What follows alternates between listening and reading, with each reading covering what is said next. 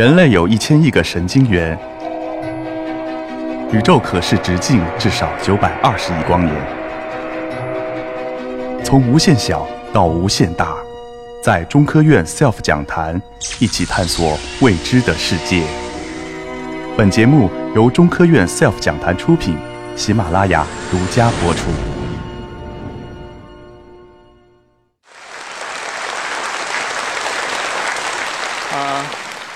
我是大连化物所的张鸿章，我是做电池的。刚才池老师已经说过了。呃，不知道大家有没有听过一个心理学家做的一个研究，说男人一天要说够三千个字，女人一天要说够八千个字，然后才能够保持一个生理上的愉悦。基本上，我们每一个男人在工作的时候，白天就说够了三千个字，晚上就想着休息。女人还有五千个字没有说呢。这就是很多悲剧的起源了。我从事这个在中科院做化学研究已经十年了，我一开始能说三千个字，结果后来发现我现在只能说一千个字了，所以说我的压力就非常大。在这里呢，就是非常感谢咱们 SELF 论坛的组委会能够邀请我到咱的特别美丽的丹东呢，呃来做报告。在这里看到大家有一千多人的观众啊，心里还是有一点点的而紧张，啊，不过呢，我一定要利用这个机会来把自己的三千个字说完，啊，跟大家透露一下，有可能今天是我过去十年中说话最多的一次，呃，有可能创造我十年说话的一个记录。先给大家鞠一个躬，怕一会儿忘了。啊。谢谢大家。下面呢，我就呃把我十年内所做的一个工作呢，跟大家做一个介绍。啊，这个跟关于风能和这个太阳太阳能。我是零八年的时候，然后考上的中科院大连化物所，当时是冲着我们大连化物所的燃料电池技术去的。这个电池非常的好，可以给我们带来绿水青山。当时那一年，我们要求在北京要进行一个集中的学习。那一年的北京被称作奥运蓝，天特别的好。可是，到了零九年，我们从北京回到了大连，北京的同志们就开始抱怨说：“你们呃走的真是时候，我们这边已经被雾霾雾霾包围了。你看我们大连都是啊那个碧海蓝天，跟我们丹东一样，都是全国排上前十名的这个宜居的城市。但尽管如此，在冬季采暖的时候，也有几天是雾霾天，对不对？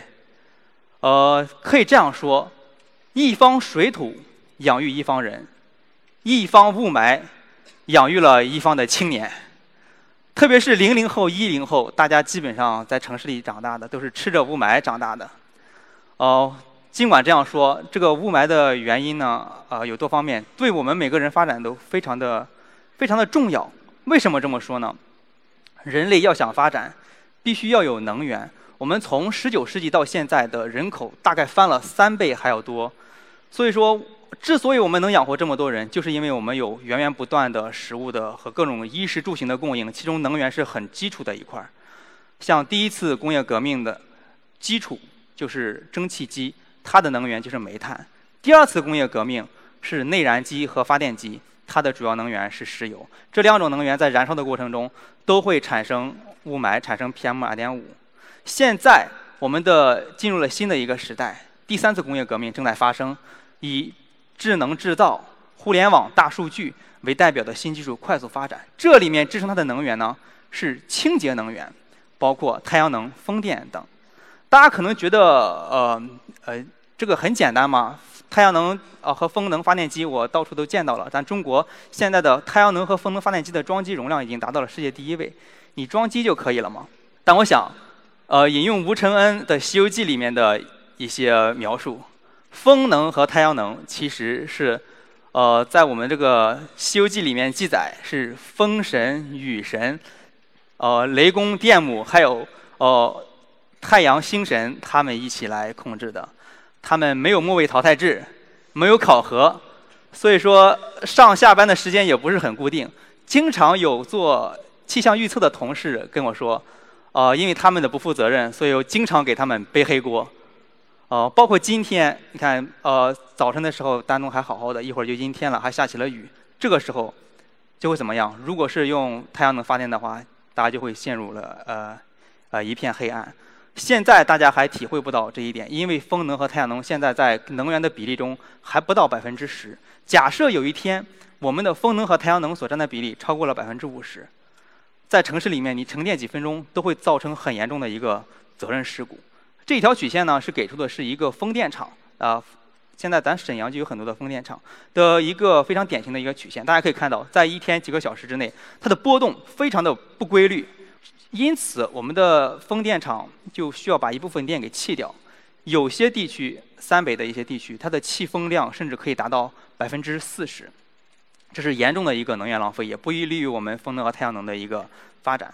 但是，如果我们用这个蓝色的曲线代表的是电池，跟这个风电来进行一个匹配，把风电给存出来，然后再跟风电相匹配的输出，就可以得到一条绿色的平滑数字曲线。输出的曲线，这就可以实现我们风能的一个非常好的输出。这样，我们就其实就实现了一对太阳能和风能的一个驾驭。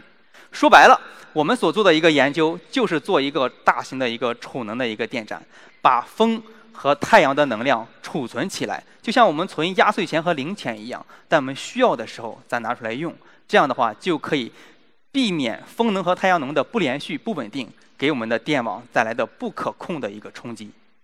在我回到从零八年到零九年，然后回到花务所的时候，然后因为这么一个储能的发展的非常快，我们导师啊张华民老师跟我说，你要换课题。我说张老师好啊，我听您的，我换什么课题啊？啊张老师说储能。我说好的，张老师听您的，换哪个储能技术啊？张老师说呃液流。我说好的，张老师那个换哪个液流电池技术啊？张老师说全钒，于是我就开始了做全钒液流储能电池。后来我想了想，我之所以说话字数越来越少，好像跟我们张老师言简意赅也有很大的关系。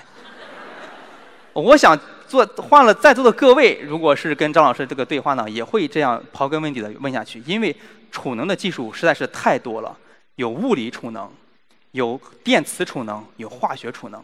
就单单我们研究的这个化学储能，就有很多种的电池技术。咱们现场就有很多种电池，啊，不知道大家呃都知道有哪些电池？啊，啊对，哦，像我们这个呃激光笔啊，还有这个话筒啊、麦里，一般都是用的这种南孚的干电池。像我们的手机和笔记本电脑里用的是锂电池，对不对？你看墙上那个亮着绿灯的，那个安全的指示牌，一般是用的铅酸电池。但咱们这这个场地里，唯独就是没有我研究的这个全钒液流电池。感到有一点小小的遗憾，但是说这是有原因的。大家看一看全钒液流电池的这个尊容就知道了。大家说它又大又丑，你带着两个大的罐子，然后前面是一个像一个模块方块一样的东西。曾经一位大妈曾经跟我说过，哎，说你研究这个东西，这两个罐子不错，用来腌咸菜挺好。啊，还有旁边一位大爷就说了，这个不光腌咸菜，用来晒酱油也挺好。说这个酱油晒足一百八十天，晒出美味，晒出鲜。我说，其实二老啊，那说的都挺好，都挺对。这个电池确实是跟你们说的液体有关系。不过这个罐子里装的不是酱油，装的是什么呢？装的是钒离子的一种水溶液。这个钒它有四种价态，二、三、四、五价。这通过它们在价态的变化呢，就可以实现电能和化学能的一个转变。大家从这个呃示意图中可以看看到，这个电解液从罐子里，然后到电池里，然后再回到罐子里，在电池内部发生个电化学反应，完成充电和放电。钒这四种价态呢，分别有紫色、绿色、蓝色、黄色四种颜色，四季分明，是我见过的电池里面最漂亮的一种一种电池。